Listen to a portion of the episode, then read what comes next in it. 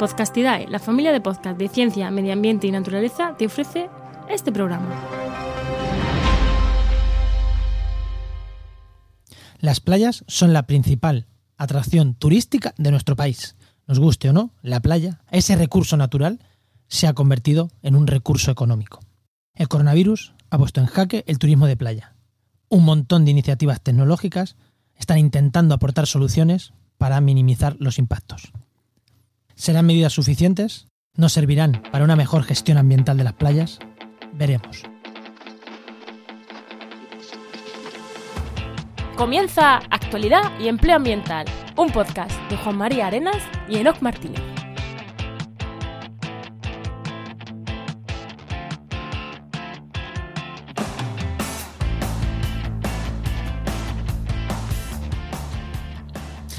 Hoy seguimos con los especiales de turismo de agosto de 2020 en el programa 64.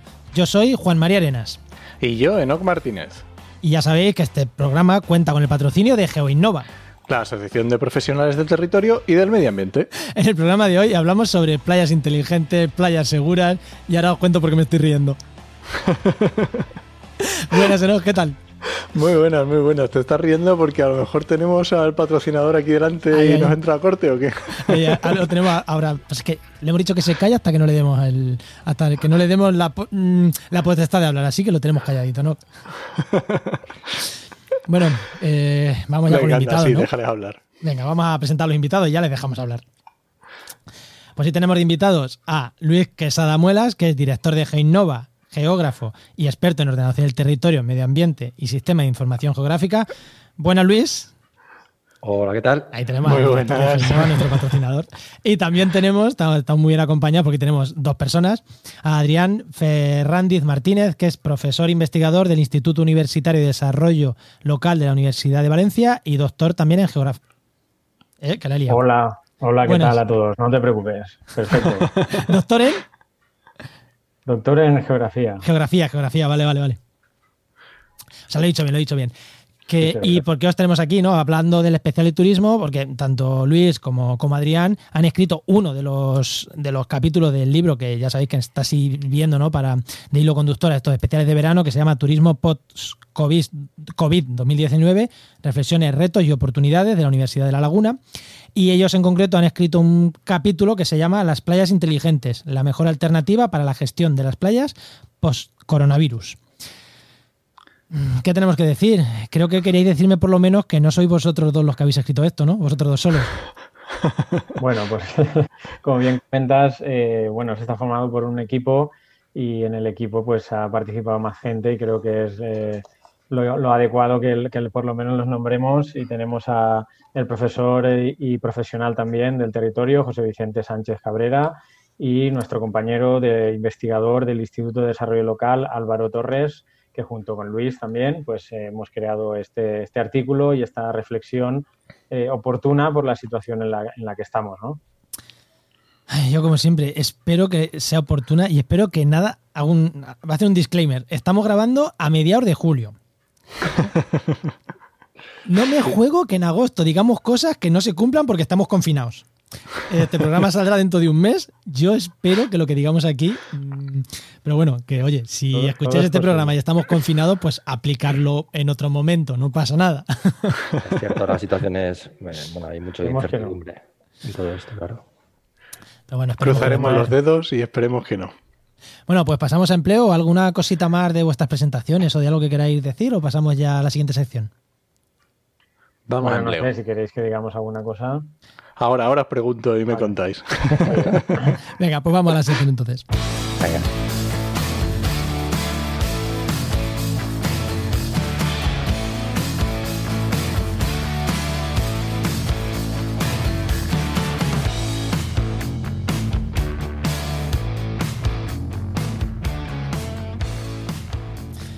Bueno, y vamos con la sección de empleo, que ya sabéis lo primero, muy rápidamente, Enoch nos da un consejito, Enoch, que es eh, quien lleva la web y quien mantiene actuali- actualizada la web, www.trabajenmedioambiente.com, la web de referencia de búsqueda de empleo ambiental.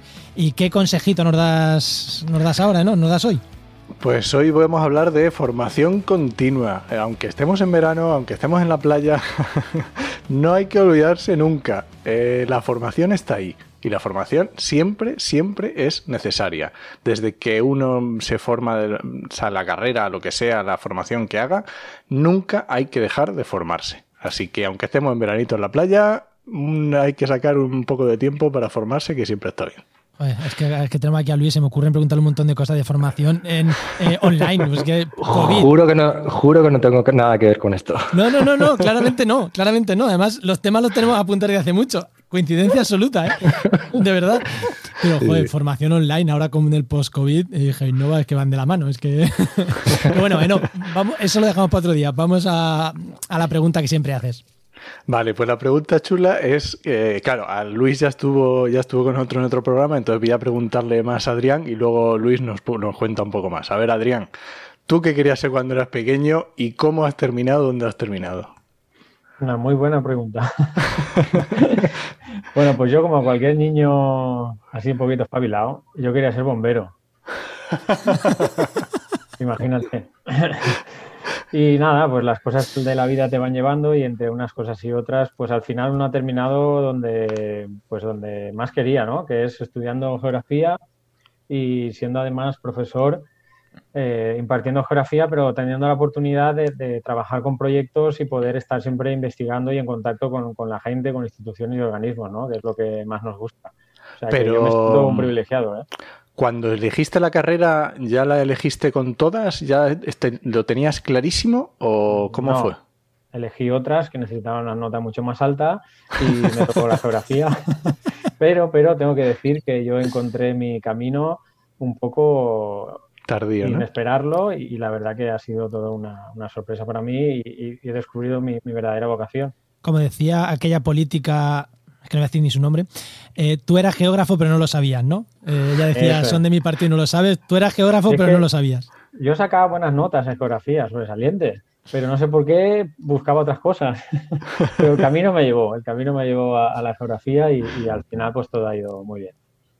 ¿Y tú, Luis, también eras geógrafo sin saberlo o lo sabías? Yo no sabía nada cuando era pequeño. la verdad es que caí, bueno, no sé si lo comenté, pero bueno, yo caí en la geografía prácticamente igual. Eh, después de selectivo mm, fue de las pocas carreras que me quedaban por optar y me metí en la geografía y la verdad es que, pues bueno, fue un- todo un acierto porque me gustó desde el minuto uno y bueno, y me sigo dedicando a ello. Eso es buena que nada señal, mal, ¿no? nada mal.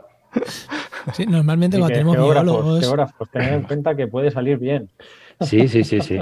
Existen los geógrafos profesionales. Cobramos por ello, ¿eh? No sé, no, es increíble. Vamos a ver, estáis hablándole a un público que mm, la mayoría son biólogos, ambientólogos, que tampoco es que estén nadando en billetes por lo general, ¿eh? ni, ni con mucho trabajo. Aquí hablamos de ganarse la vida, no de nadar en Por eso, billetes. por eso. Que, Efectivamente. No es No, un sí, el, el- digamos que el, o por lo menos las orientaciones que tiene tanto el ambientólogo, el geógrafo o el biólogo en ese sentido son muy, muy parecidas, orientaciones o demanda de empleo, sectores a los que se pueden ocupar. Y, y bueno, al final yo creo que coincidimos en, en muchas particularidades de en la búsqueda de empleo. eh, yo no lo sabía hasta que no os he conocido un poquito a algunos geógrafos eh, a raíz de lo de GeoInnova. No, o sea, no sabía que ambientales y geografía estaban tan unidas. Claro, la gestión del territorio es que son dos formas de afrontar el mismo problema. Claro, esto es una, una situación que se genera de forma habitual ¿no? en la sociedad. Desconocen el papel de la geografía, pero es que resulta que la mayoría de estudios en ciencias ambientales, en biología, etcétera, hay muchas asignaturas impartidas por geógrafos. Sí. Es una pata muy importante de la geografía, no la única, ¿no? Pero es una pata muy importante. Y bueno, pues por eso también hay que reivindicar un poco socialmente, ¿no? La profesión del geógrafo. Yo, de hecho, cuando eh, acabé de geografía, me, me planteé hacer ambientales, porque me gustaba mucho, eh, la- o sea, veía que eh, hacía, me hacía falta en ciertas patas, pero sí, claro, me, no era como biología que de repente se te, se te convalidaba la mitad de, de la carrera, ¿sabes? Eh, tenía que volver a repetir las mismas asignaturas con los mismos profesores. Era como de, perdona. Y eso fue lo que, se me, lo que me hizo que me- se me quitaran las ganas, prácticamente. Me- menos mal. No, no es por nada, es que yo creo que hacer dos carreras normalmente es hazte una carrera y luego ya especialízate, fórmate. luego O te haces un máster. Efectivamente. O, o- o te formas de otra manera, ¿eh? que tampoco la formación no reglada también tiene su, su aquel. Vale, pues Enoch, yo creo que es el momento de pasar ya, ¿no? Al Sí, tema, venga. entramos al tema que veo que, que entramos sin darnos cuenta en el tema. Ujú.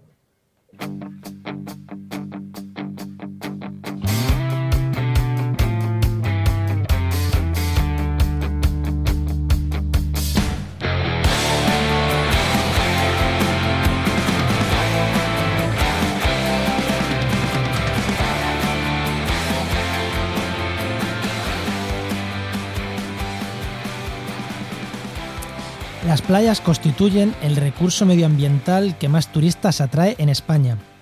Estos espacios naturales son los elementos de la oferta que más influyen en los flujos turísticos y que llegan a multiplicar por varios números la población de algunos municipios costeros en el periodo estival. En España predomina el modelo de turismo de sol y playa, capaz de acaparar en torno al 90% del grueso de visitantes extranjeros y casi dos terceras partes de los viajes turísticos internos de los españoles. Esto es un fragmentito que he sacado del, del capítulo que han escrito. eh, lo he modificado, me, me he permitido modificar un pelín, ¿no? porque no es lo mismo leerlo que escribirlo. Porque me, me ha gustado mucho, me ha gustado mucho. He hecho mucho hincapié en el final, el 90% del turismo internacional que llega a España. Joder, el programa anterior hablábamos de turismo rural. No deja, las playas no dejan nada el turismo rural, ¿no? Prácticamente todo es playa. Pero es que además lo, he- lo he sacado por otra, por otra cosa que me parece muy importante, como empezáis diciendo, recurso medioambiental, que eso es un tema que se nos olvida siempre. Y, yo cuando he seleccionado este párrafo, Lleno me ha dicho, y he visto que no lo habíamos, no lo habíamos hablado, pero él, el primer punto que ha puesto en la escaleta era turismo medioambiental. Y es como, pues ya está, es- estamos de acuerdo, hay que empezar por aquí. Eh, turismo medioambiental no, recurso medioambiental. Mm, ¿Por qué? ¿Por qué empezamos por aquí? ¿Por qué empezáis con un párrafo de esto? Porque está casi al principio de vuestro libro. Bueno, si te parece, empiezo yo. vale, Luis, si me permites. No, adelante, adelante. Muy bien, nada, pues eh, es un recurso natural, evidentemente, y además es el recurso estrella, como bien has destacado. Y además fue el que ocasionó todo el desarrollo turístico desde los años 60 hasta la actualidad, y por tanto es el núcleo, ¿no? Es el núcleo del turismo. Y bueno, ahora hay una gran mirada de otras ofertas turísticas, urbanas, etcétera, pero las playas continúan teniendo un peso importantísimo, como has dicho. ¿Cuál es el problema? El problema es que en muchos casos nos hemos olvidado de eso, de que es un recurso natural y de carácter, por tanto, ambiental. Muy Y aquí entra la, la- la polémica en cuanto a cómo gestionamos ese recurso tan atractivo ¿no? y, tan, y tan importante. Y bueno, pues sí, es una cuestión medioambiental y de esto va ¿no? el, el turismo sostenible, va de, de- de saber qué tipo de recursos utilizas y de tal manera que lo que hagamos no es utilizarlo y, y, eh, estropearlo, sino utilizarlo para darle más valor y poderlo conservar. ¿vale? Este es el enfoque imprescindible que debemos tener ante, ante esta actividad turística tan importante que afecta a, a un recurso como la playa. Y, y nada, ese es el primer factor a, a tener en cuenta. Enoch, ¿te ya querías decir tú algo? Sí, es que a mí me, también puede ser por, lo- los prejuicios que cada uno tiene, ¿no? Pero para mí, cuando pienso en playa o cuando se habla siempre de turismo de sol y playa, a mí siempre me viene a la cabeza playas del Mediterráneo súper masificadas y no, no me doy cuenta del que es un es igual, es turismo medioambiental. Estamos más acostumbrados a asociar al turismo de sol playa de chiringuito, ¿no? Pero no nos damos cuenta de que la playa es un recurso natural. Entonces, eh, eh, yo creo que este punto para mí ha sido clave en el, en el capítulo que vosotros habéis puesto, cómo empieza, y yo creo que es muy importante destacarlo y que no nos, no nos olvidemos de que es parte del medio ambiente. Pues sí, tiene muchas razones, ¿no? Y es una cuestión clave porque yo creo que tenemos muchos tipos de playas, pero sobre todo en esas playas que tú estás pensando, ¿no? Esas playas masificadas eh, de la época de pleno agosto, ¿no? A, a 100%, pues las observamos como una cosa urbana, porque están vinculadas en muchas cosas a, a- un desarrollo urbanístico y por tanto, pues no pensamos en que es un recurso natural y eso implica que los sistemas y las dinámicas que le afectan son de carácter natural. Y como todos esos sistemas y esos aportes los modificamos, pues las playas sufren y se alteran y por tanto ahí podemos tener un problema, ¿no? Ahí yo hago una similitud en estas playas, a que estoy escuchando, con los parques periurbanos, que son mm, casi cosas naturales, pero un poquito modificadas, ¿no? Las playas tendrían que tender más, tender más a eso y no a la mega masificación. A ver, yo estoy en Cádiz y tengo aquí playas muy cerquita, maravillosas, que no están tan, tan, tan masificadas, aunque bueno, no es venidor, pero también tenemos lo suyo. Eh, claro, eh, las playas, lo que decimos, las playas urbanas, has dicho un, un dato, al 100%, yo diría que están a más del 100%. O sea, hay que ser bastante optimista para pensar cómo están las sombrillas una encima de otra, que eso al 100%. Creo que si hubiera foro, y ahora lo estamos viendo, se pasan Sí. más del 100%. Pero además... Hay una cre- cosa es que- sí, bueno, di- Sí, di, No, no, dime, dime, dime. Hay una cosa interesante que, que lo dejamos entrever un poco en el artículo y es que eh, la reflexión que nos, lleve- que nos hace llevar eh, en las- la situación sanitaria actual vinculada al COVID eh, es que seguramente la capacidad de carga de esas playas, el aforo que deberían tener, está mucho más por encima incluso del que eh, hemos estimado o se estima para la, la- protección a nivel sanitario. Esto es una reflexión que habría que tener muy en cuenta. O sea, eh, quiere decir que si, a ver, que, no sé si te he entendido, que lo que hemos estimado a nivel sanitario, ahora entraremos un poquito en playas inteligentes, playas seguras, está muy por encima de lo que tendría que ser para que se conservaran en buen estado de salud. Ambiental, me Eh, refiero. No sé si muy por encima, pero es posible que esté mucho más cercano a lo que debería ser a nivel medioambiental. O sea que mm, volvemos a. Aquí hemos hablado de que el COVID le ha podido venir bien a cierta fauna, pues igual a las playas también le pueda venir bien. Eso es. Si hacemos un cálculo de la capacidad de carga medioambiental de las playas, seguramente esté mucho más cerca del aforo calculado para el distanciamiento social y de seguridad sanitaria que el que actualmente tiene. Pues yo creo que aquí tenemos un titular, Enoch. Eh, estoy que me apunto a minuto 18 para venir a, a mirar los titulares, porque aquí hay un titular seguro ahora para sacar, para sacar algo. Eh, Luis, estás muy callado. Y, bueno, Como tú vives en Navarra y no hay playa. O... Pamplona no hay playa. Bueno, tenemos la de Donosti. Eh, no, yo estoy de acuerdo en el sentido de eh, que al final todo las playas es un recurso natural y que al final se ven afectados, muy afectados por lo que son los, los propios sistemas eh, naturales. Eh, al final, cuando, por ejemplo, en, en- en Valencia eh, se sufre un temporal de levante, ¿qué pasa? Pues se quedan sin playas y sobre todo en cuanto empiezan a meter también, cuando alteramos los ciclos de corrientes marinas con, con espigones, con puertos, etcétera, es. las primeras que sufren también son las playas. Ese tipo de, de- de alteraciones que hacemos, eh, véase lo que son espigones, eh, puertos, véase también lo que sería también em, eh, el, propio turismo, la, la propia actividad turística, eh, al final las que están sufriendo son las playas. Y añadir las arenas, ¿no? A mí eso de rellenar las arenas de playa, la playa de arena, eso, me, eso me parece una atrocidad. Pero bueno, se hace. Eh, por ir avanzando un poquito, nos metemos con lo de las playas seguras, playas inteligentes, eh, porque mm, lo primero, recurso ambiental, pero es que ahora mismo tenemos el problema sanitario, ¿no? Eh, que puede ir muy ligado, las mejoras del, problema sanitario pueden ir muy ligado a la mejora de las playas. Ya habéis dejado caer algo. Pero claro, ¿por qué es tan importante ahora en el tema del COVID? Es que estamos hasta las narices de escuchar playas, playas, playas. Hasta en marzo se hablaba ya de playas. Porque el turismo es el 90% del turismo internacio- internacional. Pero, ¿qué se está haciendo ahora mismo con temas, o qué, es, qué se está haciendo ahora mismo con temas para evitar el COVID, para evitar los contagios? Eh, ¿Cuán importante es eh, que se lleven estas medidas a cabo o no? ¿Qué podéis ahí aportar de información? Bueno, pues ahí lo que se está haciendo, o lo que se ha hecho, ¿vale? En la actualidad es desde los organismos públicos intentar hacer una, una especie de guías recomendatorias en las que se establecen los parámetros que nos aproximarían a- a una situación segura, ¿no? En una playa. Y lo que se ha hecho, pues, es definir eh, cuestiones vinculadas a cómo calcular el aforo en una playa y, también a cómo organizar y cómo eh, generar zonas de, distintas, en distintas eh, tipos de actividades, etcétera, para que ese orden necesario pues respete las condiciones sanitarias, ¿no? Claro, eso te lleva a multitud de problemáticas que igual me vas a preguntar.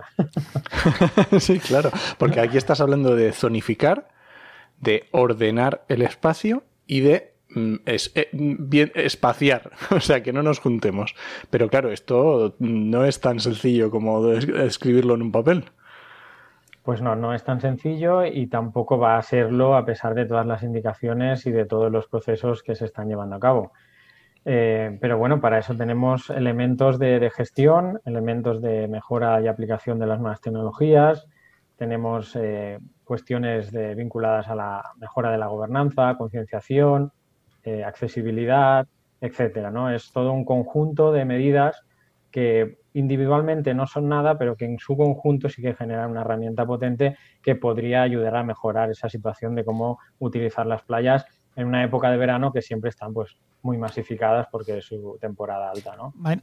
Eh, mm, antes de irnos de aquí, aforo, ¿cómo se calcula el aforo de una playa? Porque supongo que habrá que calcular la de la arena y la del agua.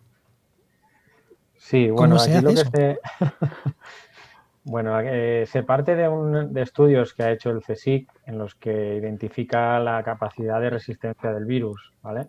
Nosotros no somos expertos en esto, y nos basamos en esos primeros estudios en los que se ha identificado que el virus no es resistente en el, agua del mar ni en, la arena, ¿vale? Ni en la arena, por su composición salina, etcétera, etcétera, ¿vale? Hay una serie de elementos que nosotros no somos expertos en ello, ¿eh?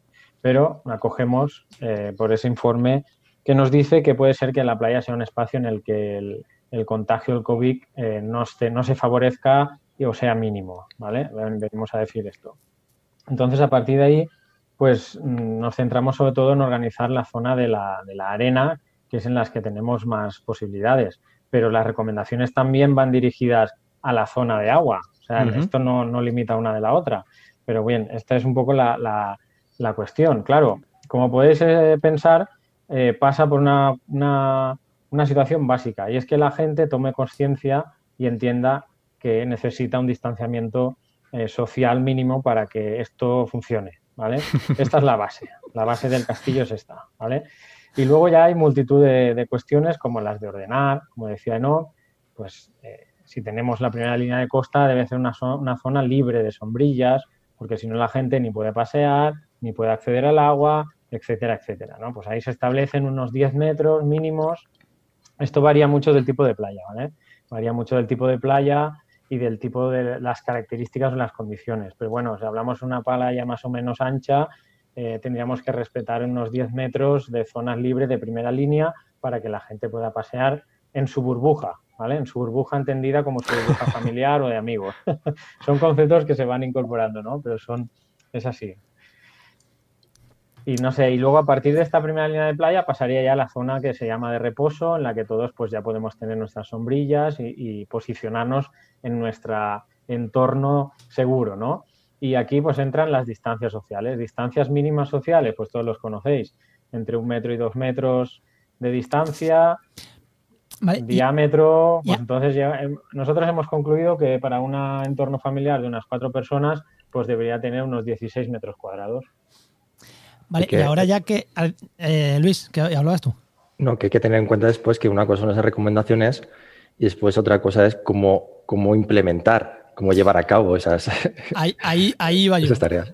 Porque yo estoy pensando en una playa que me parece que era en Vigo, eh, clavando estacas, ahí el alcalde de Vigo, que no es mediático apenas el tío, allí clavando estacas de aquí, aquí, yo la clavo, venga, déjame, y yo pongo aquí estacas realmente eso. ¿cómo, aquí hablo un melón, ¿cómo veis eso? Porque es que a mí lo de ir clavando la playa, llenando las estacas, eh, me parece. Mm, no tiene mucho sentido, la verdad.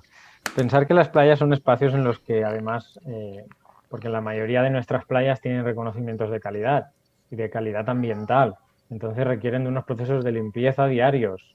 Y claro, esto, cualquier infraestructura que tú intentes poner sobre la playa tiene que ser movible y todos los días en la mayoría de los casos que se pueda retirar, porque algunas playas son muy grandes y entra maquinaria, incluso a limpiarla, en otras se hace manual, pero en muchas entra maquinaria, en tanto esas infraestructuras fijas no pueden estar, ¿no? Entonces no tiene mucho sentido. La base de esto es la concienciación de la gente del uso de, ese espacio de, de playa.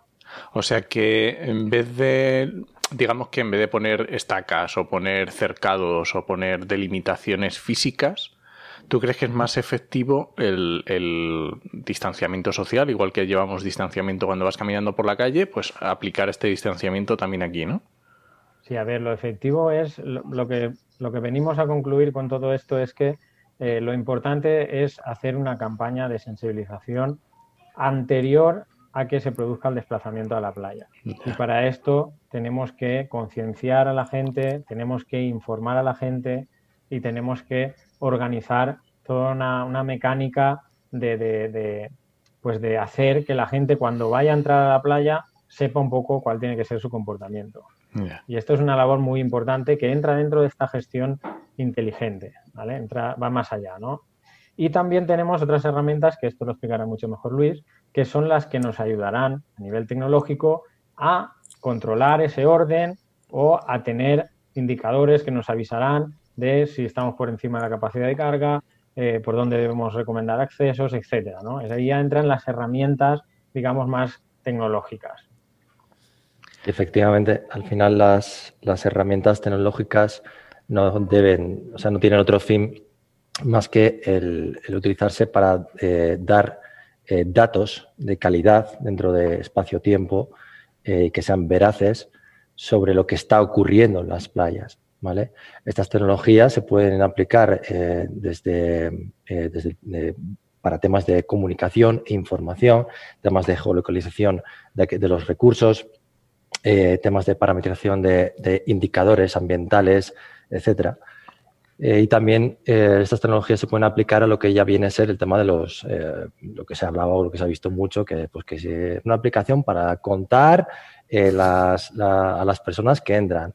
E incluso si vamos mucho más allá, se pueden aplicar a través de, cámaras que tengan resoluciones espaciales buenas y a las cuales se pueden aplicar filtros y detrás, mediante Machine Learning, eh, determinar cuáles son, eh, se puede decir, si esta zona eh, hay mucha gente y si además está cumpliendo esas distancias. A partir de ahí tiene que haber una actuación de aquellas personas que estén dentro de lo que es los cuerpos de seguridad para poder actuar sobre esas zonas. Pero bueno, al final, una de las cosas que también estamos viendo es que todas estas, bueno, dentro de todo lo que es la geografía, de los 8.000 kilómetros de costas que hay en España, realmente las, las aplicaciones más punteras no es lo que más está dando. Vale, eh, ¿qué estamos hablando? De que hay tres, cuatro eh, ciudades que pueden aplicar todo eso. El resto de las ciudades no pueden, municipios costeros no pueden aplicar esas tecnologías. Al final estamos hablando de dinero y el dinero se puede traducir en temas de tecnología en yo compro la tecnología que me va a hacer eso, pero siempre va a tener que tener una persona que esté controlando eso, o yo pongo una persona ahí con un, con un contador manual también y que haga eso. Al final estamos hablando de dinero, recursos siempre vamos a estar hablando de recursos. Y eh, voy a abrir un melón ahora que hablamos de esto de dinero y tal. Es que hay ayuntamientos donde yo vivo, eh, una app, la app para controlar las playas del COVID y la ocupación de las playas. Te dan el balón a las 11 de la mañana, que es cuando pasa la policía. Se ve que antes de las 11 no hay nadie y a, las 12 no va nueva gente, no sé. Y luego a lo mejor, no sé si a media tarde te dan otro valor. Y esto es lo que se está haciendo. Eh, realmente, y esto habrá costado un dinero además. ¿Realmente estas medidas sirven para algo? Es, porque es que para mí no es usar la tecnología. Hacer una app en la que te doy dos datos puntuales no sirve para nada, ¿no, Luis? Claro, ahí estamos hablando del tema eh, de los eh, datos de calidad. En, este, ese sentido, tú te estás refiriendo a la calidad eh, espaciotemporal, ¿vale? Es decir, si tú estás teniendo información cada cuatro o cinco horas, pues realmente esa información va a servir de poco para aquella persona que quiera desplazarse a, una playa y saber si esa playa pues está con el aforo máximo o no, ¿vale? Entonces, ahí es donde se deberían de acompañar no solamente con una app, sino con otro tipo de tecnologías que permiten dar esa, eh, esa resolución espacial temporal, ¿vale? o sea, a tiempo, ¿vale? Que sea continua, que sea en tiempo real, ¿vale? Mediante cámaras. O sea, si pones detrás de una cámara una persona eh, dentro de un, de un control eh, y esa persona puede estar controlando desde esa cámara el aforo, pues ya no estás esperando a que pase el policía a verlo y a que meta dentro de la, eh, dentro de la aplicación cómo está, sino que se, hace, se puede hacer a tiempo real. Es más, si lo elevas un poquito más y estás con una cámara que te está midiendo cuál es el aforo porque te está identificando cuántas personas hay, cuál es la densidad, pues ya todavía es mucho más elevado. O sea, al final estamos hablando de cuantos más recursos tienes, mejores tecnologías puedes aplicar, siempre. ¿Y la privacidad? Ah. Esta es la clave. Ese es el punto.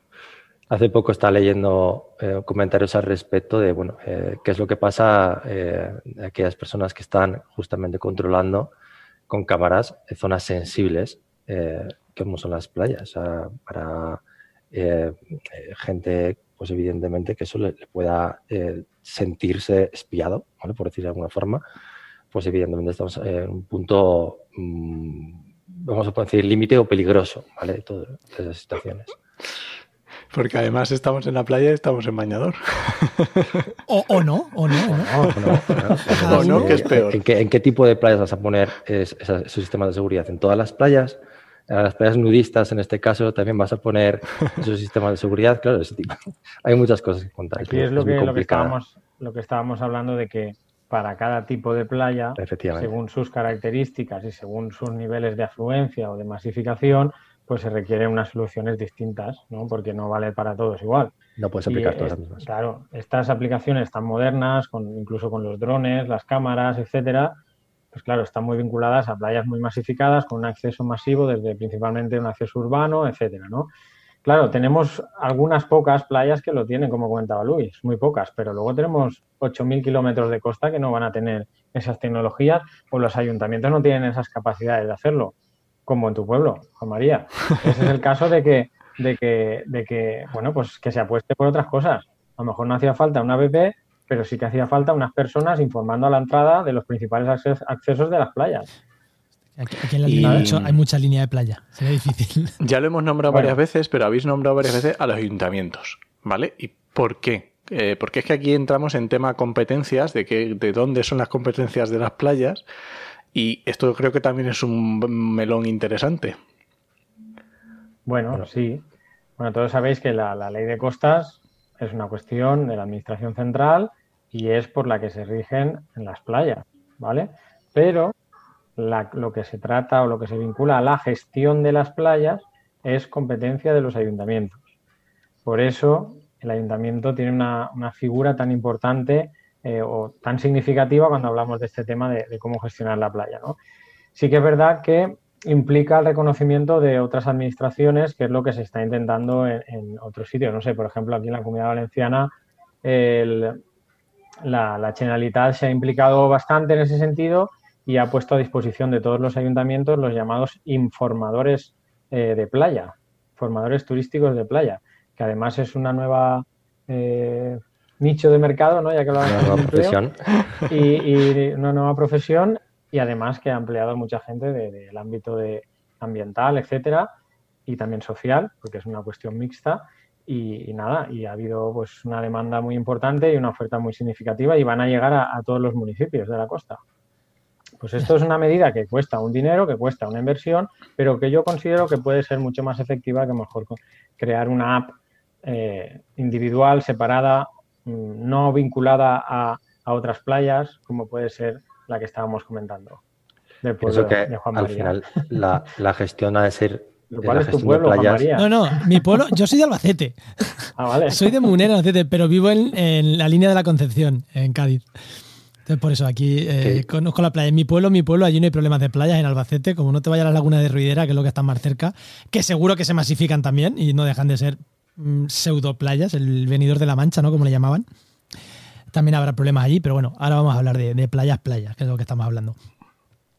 Decía que, en realidad eh, pienso que la gestión de playas em, se debe, como todo en esta, lo que es planificación, se tienen que mirar desde una perspectiva holística integral em, y no puedes hacer acciones sueltas. No creo que el funcionamiento de cada municipio que vaya a su bola eh, sea la, la solución adecuada. Yo creo que tiene que haber eh, diferentes jerarquías, diferentes acciones, eh, diferentes territorios que tengan configuraciones diferentes de playas en las cuales se pueden agrupar y en las cuales se puedan definir diferentes actuaciones conjuntas. ¿vale? Em, a partir de ahí eh, se puede ir bajando, articulando, llevando a terreno, llevando a, a municipio, ¿vale? y al final que siempre haya personas que estén a pie de playa yo creo que es fundamental para, comunicar, para informar, para educar ambientalmente a esas personas, ¿vale? Ambiental y sanitariamente, que estamos hablando siempre de seguridad sanitaria. Esto, por eso, esto. Los informadores que estaba diciendo antes, a mí me parece que ojalá eso continuara después, post-COVID, que continuaran, por lo que decíais, porque pueden hacer una labor ambiental también muy buena. Claro. Al final pueden estar también recogiendo parámetros ambientales in situ. De calidad. Eh, de calidad, efectivamente. Y estabais lo hablando de... Lo que yo os decía al principio es que al final esta vinculación de la seguridad sanitaria nos va a llevar en, mayor o menor medida hacia mejorar la calidad ambiental de las playas. Lo dudo, ojalá. Lo dudo, ojalá, eso. Nos debería, no, nos debería, es una oportunidad, quería decir. Sí, eh, bueno, yo pienso que todo esto nos puede traducir, no, deja de ser una oportunidad eh, em, a la hora de intentar transformar el modelo de turismo que tenemos, no apostando por un turismo em, masivo, sino por un turismo en el que se enfoque en la singularidad de, los territorios, en fortalecer aquellas cosas particulares de esos territorios y no solo en lo que es sol y playa, sino evidentemente en ampliar, ser más sostenibles, que es algo muy importante. Y justamente hablando con esto, eh, ¿tiene algo que ver esto justo que estás diciendo con esto del destino turístico inteligente? Sí, hombre, yo pienso que al final el destino turístico inteligente, eh, dentro de las patas que tiene. Eh, una de ellas es la, ambiental, efectivamente. ¿qué, es esto, el destino turístico inteligente? Cuenta Bueno, eh, Adrián creo que esto se lo puede contar muchísimo mejor que yo. cuenta lo que es y luego ya que entre Luis a, puntualizar la parte esta de vale. Vamos allá. El destino turístico inteligente, bueno, pues parte del, del, concepto de la ciudad inteligente, ¿no? La Smart City, que lo que intenta es adaptarlo a una ciudad turística y que no hay otra visión más eh, integral ¿no? que en la que intentamos que eh, esa ciudad sea gestionada a partir de la tecnología o con el refuerzo de la tecnología, pero muchos más parámetros, ya os diré, eh, de una forma que mejore la calidad de vida y que sea más sostenible y medioambientalmente más respetuosa. ¿vale? Estos son los objetivos de, de una ciudad inteligente y de un destino turístico inteligente, por tanto, es la adaptación a, de ese concepto de Smart City a la, ciudad turística. Eh, ¿Cuáles son los, ítems que incorpora? Pues no solo incorpora el, del uso de nuevas tecnologías, sino que incorpora una serie de elementos cruciales como son la gobernanza, la sostenibilidad, la accesibilidad, eh, elementos cruciales que también eh, hacen que tengas una visión más integral, cómo vender la marca, cómo vender el producto vía online también pero ya os digo que no solo abarca estas situaciones más nuevas tecnológicas o etcétera. ¿no? Y Luis, si quiere matizar alguna no, cosa. No, bueno, yo al final eh, es lo que os he comentado antes. Al final eh, no debemos de perder de vista que la tecnología no es más que una herramienta que permite el fin último, que es, al final cubrir todas esas demandas. Al final los gestores del territorio eh, lo que necesitan es información de calidad la tecnología lo que está proporcionando son esos datos de calidad. El dato es algo súper importante porque es lo que te permite tomar decisiones en tiempo y forma adecuadas a las situaciones que se pueden dar. entonces, em, no hay que enfocarse, o sea, enfocarse, mejor dicho, enfocarse en la tecnología únicamente dentro de los destinos turísticos inteligentes es un error. De hecho, aunque pueda, la propia palabra mejor pueda, eh, pueda llevar a ello, pueda llevar a confundirlo, pero no es, un error enfocarse en la parte de tecnología. Es una herramienta. O sea, al final lo que se utilizan diferentes tipos de tecnologías para diferentes casos. No solo en temas de gestión de playa, sino a todo lo que es la gestión del territorio. Eso, a lo que me gusta que hemos hablado, playas inteligentes, la, tecnología es una herramienta. Destino turístico inteligente, de nuevo, Smart City, no, la tecnología es una herramienta. O sea, bien, porque es que aquí ya me estoy viendo las críticas de la hipertecnificación, va a solucionar todo y evidentemente no es así. ¿Y esto de dónde sale? Porque lo ha tirado ahí Enoch, lo del destino turístico inteligente. ¿Esto es una iniciativa eh, a nivel de la comunidad valenciana o más grande, a nivel de algún pueblecito? Eh, ¿Cómo va? Porque... Bueno, esto fue una campaña impulsada a nivel nacional por Segitur, en la que, que es la sociedad estatal vinculada al turismo, ¿vale? A nivel nacional y sí que es verdad que en la Comunidad Valenciana, desde su agencia, desde su instituto Invatur, ¿no? que es el instituto vinculado a, las tecnologías turísticas, eh, se apostó de una forma muy importante por eh, gestionar y desarrollar ese concepto ¿no? para aplicarlo a nivel territorial. Y entre esos dos elementos fundamentales, ¿vale? Segitur y Invatur, que era la que llevaba Turismo Comunidad Valenciana, pues se desarrolló y se puso en marcha ese nuevo modelo de nuevos destinos inteligentes que teóricamente debe, llevar detrás ese eh, concepto de sostenibles eh, eh, en todos los sentidos, ¿no? desde un punto de vista más integral. pero ¿hay algún sello, algún pueblo que ya lo tenga? Como, o sea, es que esto es... Eh, sí, sí, no, ahora mismo ya hay un, hay un certificado de calidad que lo acredita, lo tienen muy pocas ciudades, creo que en este caso está Benidorm, no sé si alguna más, ¿vale? Segitur sí que tiene una página que identifica eh, eh, destinos turísticos inteligentes españoles, ¿vale? Que son pocos, tampoco, no hay muchos, poco a poco la gente se va incorporando y a nivel comunidad valenciana, Invatur lo que ha hecho es generar una especie de escalones, ¿no? O niveles en los que cada territorio, cada destino ha ido consiguiendo una serie de, metas, ¿no? Para intentar elevar poquito a poco a, todos esos destinos turísticos hacia ese idílico plan o esa idílica posición de gestión inteligente, ¿vale? Todo esto entre comillas, ¿de acuerdo? Vale.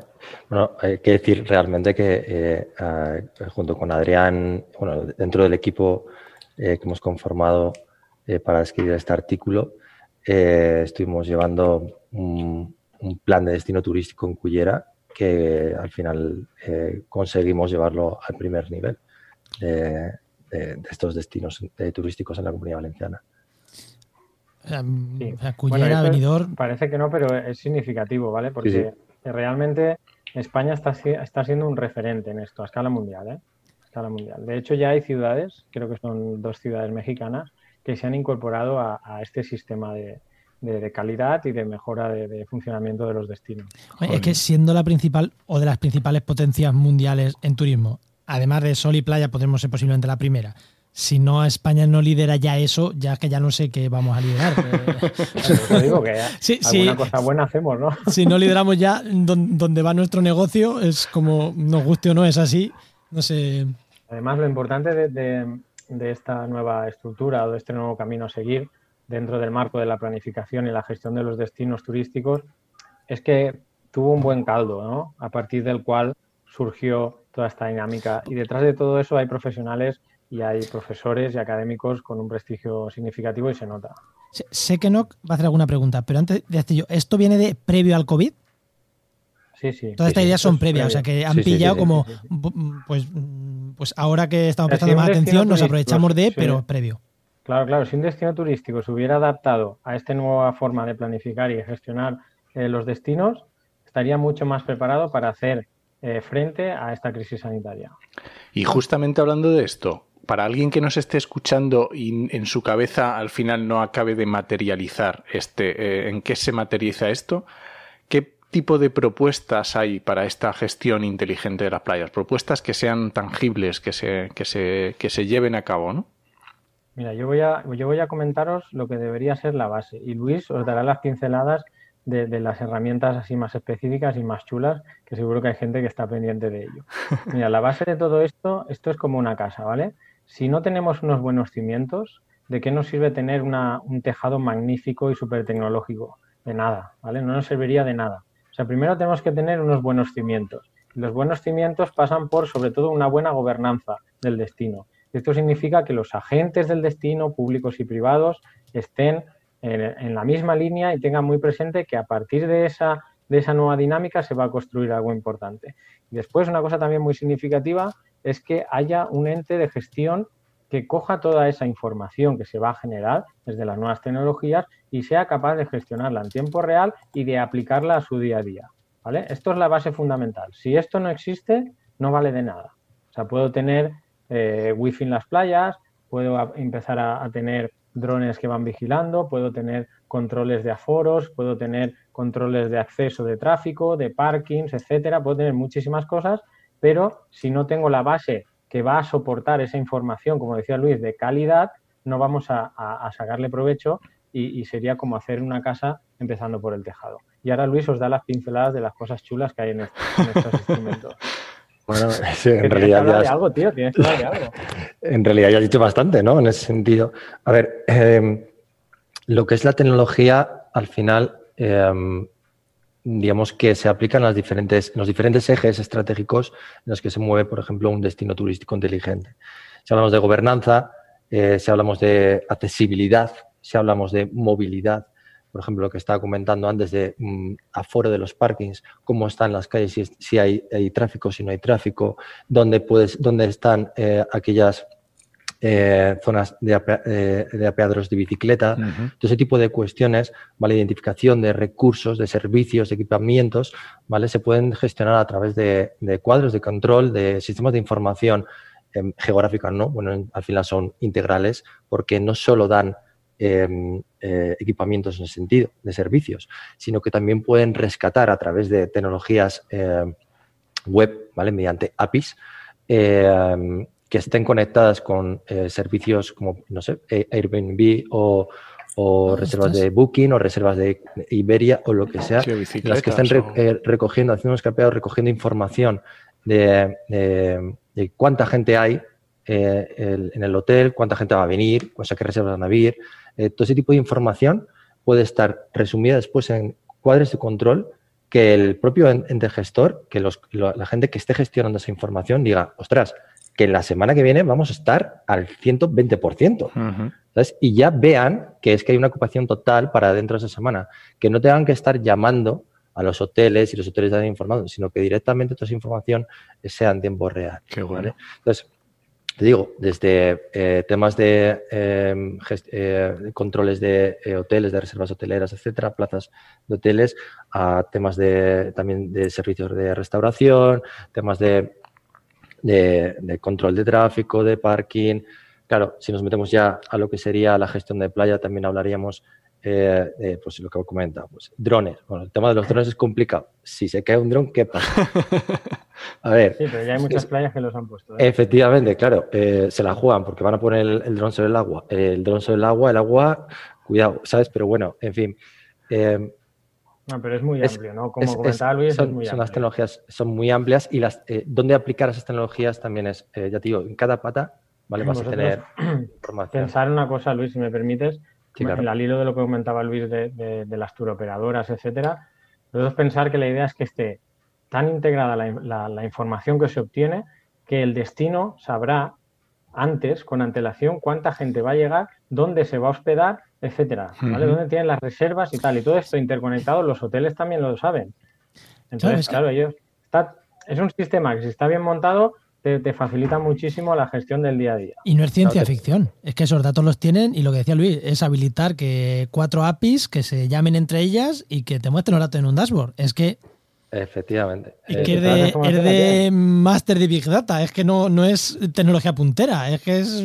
hay, hay, muchas empresas que ya las tienen, la manejan esa información. Sí, por eso, por eso. es ponerla a disposición de la gestión pública y en combinación con la privada, pues mejorar tu destino desde ese punto de vista. Así es que no hay más. Pues, es que tú puedes saber en tiempo real cuánta gente hay en una playa, en un, en un, recurso concreto y además incluso a lo mejor puedes saber de qué país es, de, qué tipo de lengua habla, etcétera, etcétera. esto te da tanta información que, que, pues bien utilizada con la protección de datos correspondientes ¿eh? y bien utilizada te puede ser muy útil para mejorar eh, la gestión del destino. Claro, al final te pueden dar información, si hablamos, por ejemplo, de, reservas eh, internacionales, te puede dar información de cuánta gente va a venir de un país o que tiene un tipo de idioma o que habla un tipo de idioma. Eso es lo que te puede permitir, si estamos, eh, si lo puedes saber, por ejemplo, a un mes vista, en intentar contratar gente que hable ese idioma. ¿Sabes? Decir, oye, ¿cómo vais con esta gente? Bueno, entonces, al final, eh, ¿todo esto en qué se convierte? En la experiencia del, visitante. ¿Vale? En una mejora de la experiencia, porque al final esa persona se está viendo acogida adecuadamente, tiene toda la información que necesita en su idioma, ¿vale? Y por lo tanto, la experiencia que tiene es mucho mejor. Pero también, no nos olvidemos, eso también se traduce en una mejora experiencia para la persona que reside, porque no nos olvidemos que donde va la gente, eh, donde van los visitantes, ahí hay gente viviendo, ¿vale? Que también tiene unas necesidades. Entonces, intentar tener un equilibrio es muchas veces muy complicado y las tecnologías, efectivamente, el uso de esas tecnologías pueden ayudar a responder, a dar, a dar respuesta eh, con antelación, a prever con antelación eh, todas esas situaciones. Y, y, para decir que no caben todos los turistas que hay en en la playa el 10 de agosto, ya está. Por la API lo sabes. Aquí hay mm, dos millones de personas que no caben en la playa. No. Sí, claro, pero a partir de ahí también puedes ofrecerles otro tipo de, eh, recursos. Ah, efectivamente. otro tipo de playas, pues puedes intentar diversificar, claro. Pues voy a lanzar... Una, cosa muy interesante sería, tú te levantas por la mañana y si las cosas funcionan bien, podrías saber eh, a qué recurso ir o a qué recurso no ir en función del aforo y además incluso podría ser que te recomendara hoy eh, te recomiendo visitar este recurso porque hay poca gente, porque la experiencia será mejor, etcétera. O sea, eso te puede llevar a, esta, a este nivel. Incluso hacer reservas online. Claro, claro, lo agradece el turista y lo agradece el residente. Efectivamente. Porque dices, tú te levantas una mañana y dices, uy, yo, estoy viviendo en un sitio, digo, madre mía, este sitio va a estar petado, pues, pues no voy, ¿sabes? Me voy a otro sitio, me voy a hacer otra cosa, ¿sabes? Porque yo lo tengo, os dispongo de lo mejor el resto del año, ¿sabes? Pero puedo hacer otra cosa que conozca o que sea menos conocida, que realmente no esté dentro de lo que es mm, el destino, los destinos eh, típicos eh, a los que va la gente. Pues eh, voy a abrir otro, ya una última pregunta, que ya casi nos vamos pasando, pero bueno, hoy al ser especial de verano, si nos vamos 10 minutos tampoco pasa nada. porque, a ver, se dice que el COVID, cuando estábamos en lo más duro del COVID, esperemos que no sea en el futuro lo más duro, que ya lo hayamos pasado, eh, se decía, esto es una guerra. De hecho, hasta salían militares hablando allí, vestidos de militares, diciendo, esto es una guerra. Pues a mí no me gustaba ese lenguaje bélico, pero tengo que dar la razón en una cosa, que eh, en las guerras los avances tecnológicos son enormes. O sea, cogemos cosas preguerra que eran ideas felices y al acabar las guerras son avances consolidadísimos de la sociedad que parece que como hemos vivido sin estos avances. Y en todas las guerras potentes pasa, eh, siempre ha pasado, ¿no? Vosotros mismos habéis dicho, lo de las ciudades inteligentes ya era pre-COVID. Pero estoy seguro que el, empujón que se le está dando con toda la necesidad de controlar más, ahora está siendo también muy grande, en playas y fuera de playas. Ahora os digo, ¿cómo veis el futuro? ¿Cómo veis el futuro tanto de las playas eh, inteligentes, de las playas en general? ¿Cómo veis el futuro de la gestión de playas? Mm, creo que nos vamos a quedar por ahí, ¿no? Gestión de playas. Eh, ¿Cómo lo veis? Aprovechando todo esto todas estas mejoras que puede haber ahora. O si el futuro lo ve como igual que hace cinco años, pero ya está. Pues, ¿cómo lo ves? Yo, creo que, que lo que nos ha dejado muy claro es que es muy importante volver a gestionar bien las playas, volver a esos planes de playas que quedaron olvidados y que no se les hizo mucho caso y que ahora nos hemos dado cuenta de que eran importantes y por tanto, pues esto nos va a ayudar a darle más importancia a esos planes de playa para mejorar la gestión de esos espacios que teníamos un poco abandonados, ¿no? Pues eso, por ejemplo, es una oportunidad que yo creo que eh, puede ser que, mejore la situación en ese sentido, por poner un ejemplo. Yo pienso que la tecnología ha venido para quedarse en ese sentido. Al final, eh, muestras eh, de todo tipo hemos tenido que realmente, que realmente Em, ha habido mucho avance tecnológico. Eh, la tecnología se ha normalizado porque estamos confinados y prácticamente nuestra única forma de relacionarnos, de socializar en ese sentido. Y, em, y si bien estoy muy de acuerdo con lo que dice Adrián, eh, porque al final es la base, la tecnología en este caso sí que va a poder aportar más información eh, a estos planes de gestión de playas. pero bueno, yo también pienso, soy, mi mujer dice que soy un poco pesimista. Eh, aunque crea eso eh, que se va a quedar, que realmente cada vez van a haber más tecnologías aplicadas a la gestión de la playa, también pienso que bueno, eh, el ser humano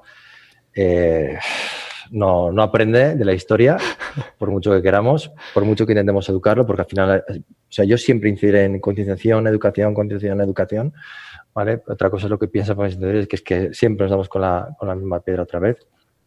O sea, un, lo dudo ojalá, ¿no?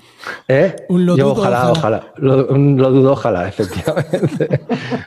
estoy igual que tú, lo dudo ojalá. Sí, pero sí que, sí que, sí que hay herramientas. ¿eh? Yo creo que sí que existe el, el, caldo, como he dicho antes, el, el, caldo de cultivo que realmente pueda posibilitar todo eso. De todas formas, hay por ahí eh, estudios o gente que ya están convencidos de que esto no, no, sale adelante, no vamos a volver a recuperar el turismo hasta el 2000, a partir del 2023, eh, realmente es, es, complicado saber, hay una gran incertidumbre en todo esto y es muy complicado saber cómo, cómo va a ir sucediéndose las cosas. No se sabe si cómo vamos a acabar este verano tampoco. Depende, depende de la gente, ¿no? Eso, pues por eso. bueno. desde luego a nivel turístico el, el impacto ha sido enorme y, como dice Luis, lo seguirá siendo y esto nos tiene que hacer eh, repensar un poco la, la actividad y, la forma en la que, en la que generamos pues nuestra oferta y cómo llegamos a, los clientes, ¿no? a, los turistas. Creo que hay muchas cosas en las que pensar y, es un momento clave y no hay otra. Y desde luego la tecnología pues ha venido para quedarse. Lo que pasa es que a la tecnología accederán aquellos que puedan.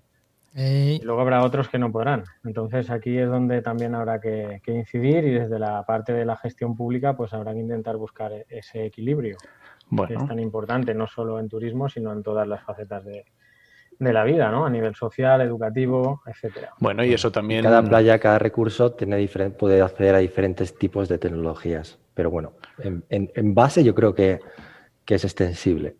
Y yo creo que esto también tiene que hacernos pensar un poquito también a nivel usuario, que nosotros al final mm, también somos turistas, ¿no? lo queramos o no, siempre vamos a visitar y tenemos que hacer también mm, vernos un poquito por dentro. Y yo creo que puedo ya... Garantizar, os puedo garantizar, y perdona, ¿no? Sí, sí que yo ya le pegué el puro el otro día a una persona que puso su sombrilla encima de la mía prácticamente y, todo el artículo que tenéis ahí escrito se lo, se lo recité de peapa, ¿no? Como anécdota final yo creo que ha quedado estupendo. Salí de la playa, he hecho una fiera.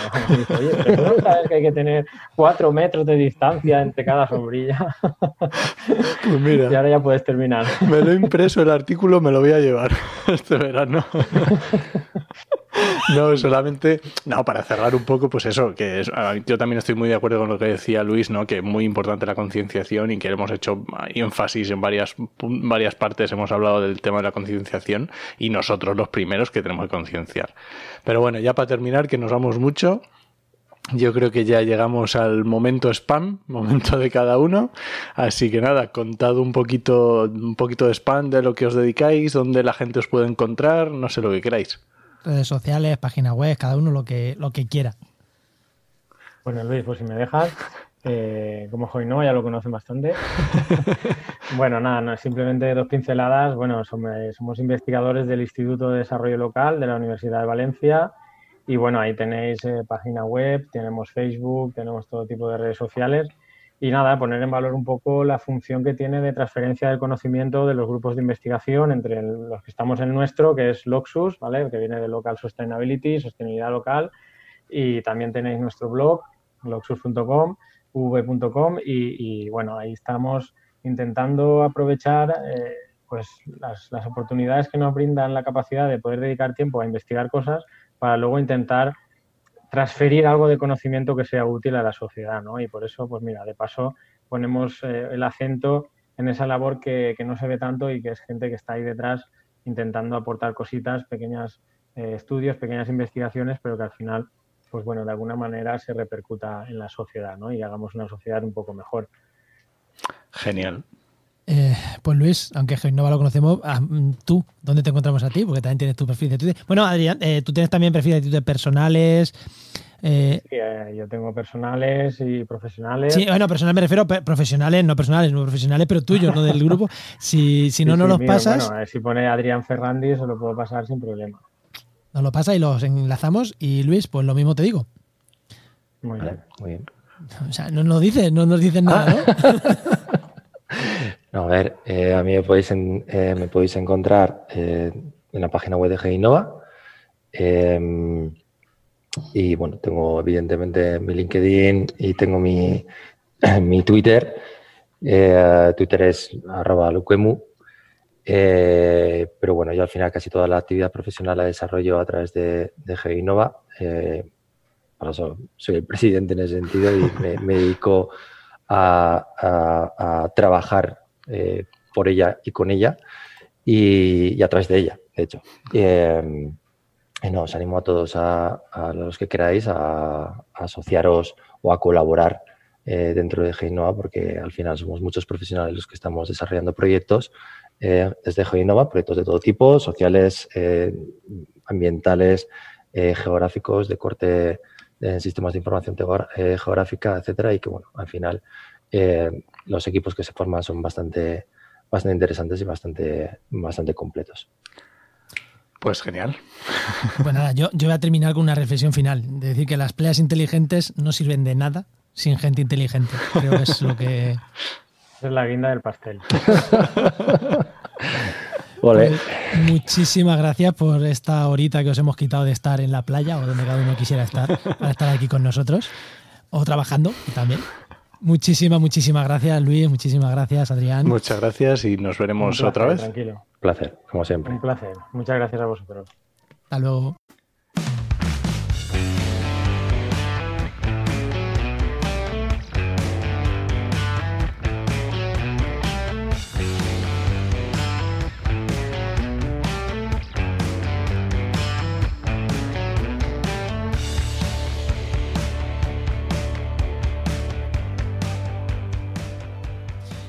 Vamos, vamos con la sección de herramientas, ¿no? De herramientas, estas herramientas tan chulas que nos trae siempre GeoInnova. Y que hoy, hoy eh, vamos a hablar de algo que ya hablamos hace algunos programas, de, de de aves. eh, creo que vamos a hablar de guía de aves, móvil, así que, que ¿a quién tenemos hoy? Seguro que mucha gente con esto ya se puede hacer una idea de a quién tenemos. ¿A quién tenemos hoy, Enoch? Efectivamente, hoy ha venido otra vez Víctor Quero, que ya sabéis que es naturalista y divulgador en el blog de Entre Pinos y Sembrados. Y por supuesto, colaborador en Geinova, que es el patrocinador de mayor calidad. Es el mejor que tenemos. Bueno, Víctor, ¿qué, qué guía? Ya da una pincelada, ¿no? ¿De qué nos vas a hablar hoy? Hoy quiero hablaros de la famosa guía Svensson, que es la, la, bueno, la mejor guía para muchos ornitólogos, ¿no? Y que siempre, siempre he comentado que las guías dentro del móvil, ¿no? Las que son así en, en la aplicación móvil, pues están muy bien porque no pesan, no ocupan espacio en la mochila, el coste suele ser inferior a una guía en papel. O sea, porque la Svensson, la Svensson yo la tengo y la, la Svensson es, no, es, no es llevar en el bolsillo, ¿eh? O sea, la Svensson es una guía que tienes que llevar... A ver, no es una enciclopedia, pero, pero ya tienes que llevar tu mochilita para, para, para llevarla a guardar, que es la que yo tengo. Es un señor libro, es un señor Sí. libro, ¿no? A ver, por contras, pues bueno, no permite tomar notas en los textos, el uso consume batería, ¿vale? Con el riesgo de quedarte sin batería en el campo, que siempre frente a cualquier eh, incidente, pues está bien que lleves batería y que bueno, si te quedas sin batería, pues, pues ya no tienes guía, básicamente. A mí, a mí mm, lo del papel todavía. A ver si me convences hoy de que me instale la app, pero me sigue molando el papel. Ah, yo soy un enamorado del papel, ¿eh? Yo tengo que reconocerlo. Si tú ves mis libros, están absolutamente escritos con subrayados, eh, signos de exclamación, notas, asteriscos, enlaces, artículos a, a revistas, a otros libros. Lo mío, yo los garabateo. Hay, hay libros que me los tendría que comprar dos veces porque ya no me caben apuntes. ¿eh?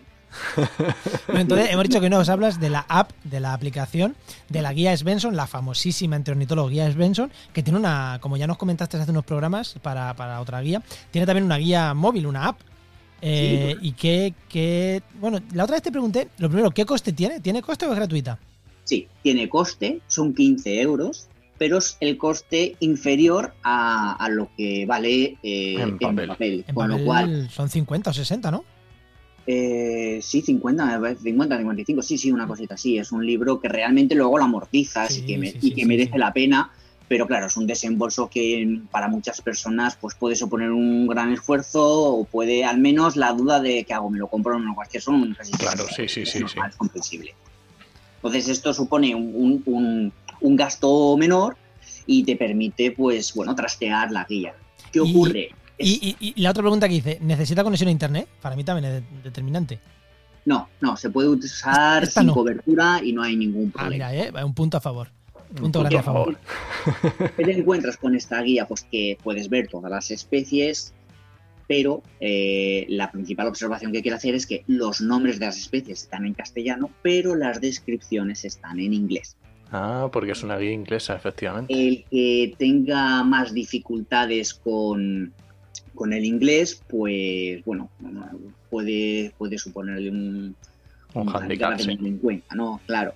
Realmente, cuando tú ves las ilustraciones, aunque estén en inglés, no necesitas eh, un conocimiento muy alto, ¿vale? O con las ilustraciones, porque ya te señala dónde tienes que minar, y a poco que estés familiarizado con eh, short, ah, long, y los colores, pues vas haciendo. son además, las ilustraciones son las mismas que tiene la guía en papel o son mejores o Son las mismas, son las mismas.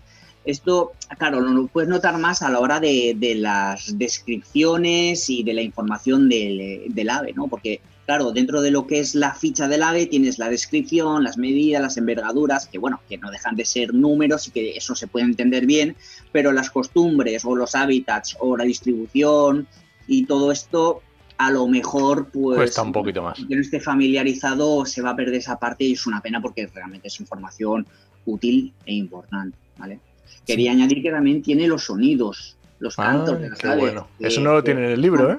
No lo tiene el libro, no lo tiene, es una ventaja muy importante. Y una de las cosas que también quería remarcar es que tiene filtro de búsqueda. Es Ostras, sí, ostras. Sí, eso. Ya, la otra vez que nos contaste de otra app de aves también, que yo te dije, es que los patanes como yo necesitamos el filtro de búsqueda. Aunque bueno, yo la de papel me apaño bien, pero bueno, al final. No quería señalarte, ¿no? Pero iba dedicado a ti. Entonces, claro, es una ayuda, ¿no? Porque tú ves un pájaro marrón, eh, pues tú pones las características, ¿no? Que si el pico largo, que si el pico corto, que si las patas de tal color, que si, ¿no? Entonces te va filtrando, te va Eso está acotando genial. un poco. Sí, es, una, es, es muy útil. Y además también te permite hacer comparaciones. ¿Vale? Puedes ponerte varias especies a la vez para, si son similares, poderlas mirar detenidamente. Ostras, qué guapo. Sí, porque hay algunas otras aplicaciones que tú ves una en especial, ¿sabes? Y tienes que cambiar a otra para, mm, para ir comparando. Aquí no, aquí en la misma pantalla puedes ponerte varias especies a la vez, incluso más de dos. Y las puedes eh, Oh, qué ver. guapo. Sí, sí, sí. Hombre, qué pues guapo. para el que quiera meterse en el mundo de los pájaros, a ver, yo al libro siempre le veo un problema. Al libro siempre le veo un problema, que es que eh, no sabes si realmente es ese o puede haber especies parecidas o, o no. Y con lo de los filtros, pues mola un huevo, porque Jolín, ya- está genial. le queda meter datos y te dice, pues son esta, esta, esta y esta. Que a lo mejor tú ya descarta- descartas cuatro, pero te quedas entre dos y dices, pues voy a profundizar. Y Sí, ya, no sé, yo creo que puede venir muy guay a la gente como yo, que nos encantan los pajaritos, los vemos, pero Pero no, sí, pero como yo, parecido. Muy bien, pues nada, muchas gracias, Víctor. muchísimas gracias, Víctor. Pues eh, nos despedimos hasta la próxima, Víctor. Y mm, recuerda que esta sección ha sido patrocinada por GeoInnova La Asociación de Profesionales del Territorio y del Medio Ambiente. y que puedes encontrar en www.geoinnova.org.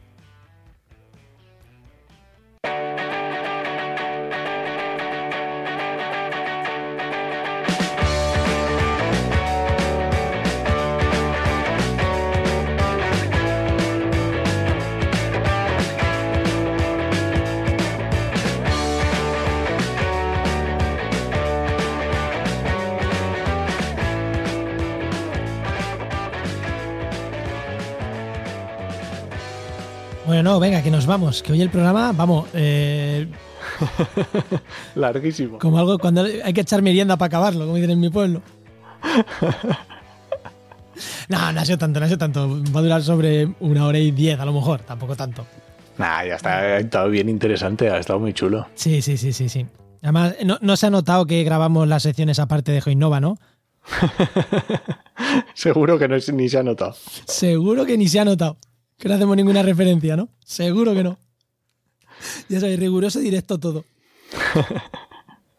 Pues nada, Venga, eh, vamos con las recomendaciones. Venga, pues yo, eh, no, voy a empezar yo. Recomienda, a ver, en verano paran un montón de podcasts, ya lo sabéis, porque lo estáis viendo. Entonces, os recomiendo que escuchéis podcasts antiguos. Oye, si de actualidad y empleo no habéis escuchado todos, poneros para atrás, que tenemos 63 programas ya, ¿eh? Ir escuchando. Tampoco tenéis que iros al primero, ¿eh? Tampoco es preciso, ¿sabes? Podéis empezar desde el 12, por ejemplo. Sí, que tampoco, por si acaso, la calidad. Sí, los temas y todo. Bueno, oye, y si queréis ver cómo hemos evolucionado, pues desde el primero. Eh, todos, o sea, escucharos todos los antiguos, que seguro que, que- que tenéis podcasts antiguos que escuchar. Y si no, los típicos seriales también es buen momento para escucharlos, que nunca lo he. Bueno, que busques podcasts antiguos en esta época. Sí, ¿Y es buena Eno? época para podcasts antiguos. ¿Y tú qué? Pues mira, yo voy a re- recomendar, hay una serie de podcasts, un- un- una temática de podcast que yo también escucho, que nunca recomiendo, que nunca he recomendado por aquí, que son podcasts de montaña y de actividades outdoor. Así que yo creo que ahora en verano voy a recomendar este tipo de podcast que también escucho. Y uno de ellos es un podcast que se llama Oxígeno. Que es un podcast que hacen los mismos que hacen la revista Oxígeno. O sea que está, bueno, para el que conozcáis la revista, es un tema bastante, una revista bastante conocida en este tipo de, temáticas, pues está chulo también el podcast. Pues nada, pues eh, como tienes de todo, temáticas de podcast tiene de todos los tipos, pues nada, ¿no? Pues nada, yo creo que, no, que nos vamos yendo ya entonces. Yo creo que sí. Muchas gracias, como siempre decimos, muchas gracias por compartir este programa, por comentarlo en redes sociales, por las valoraciones que nos hacéis, por los comentarios que nos hacéis llegar. Eso, que muchísimas gracias porque, oye, sin la gente, eh, sin el patrocinador igual no lo estaríamos haciendo, o sí, seguro que sí, pero sin la gente, sin los oyentes, seguro que sí que no estábamos haciéndolo. Así que muchísimas gracias por escucharnos y por compartirnos. Muchas gracias. Os esperamos la semana que viene en actualidad y empleo ambiental. Nos escuchamos. Adiós.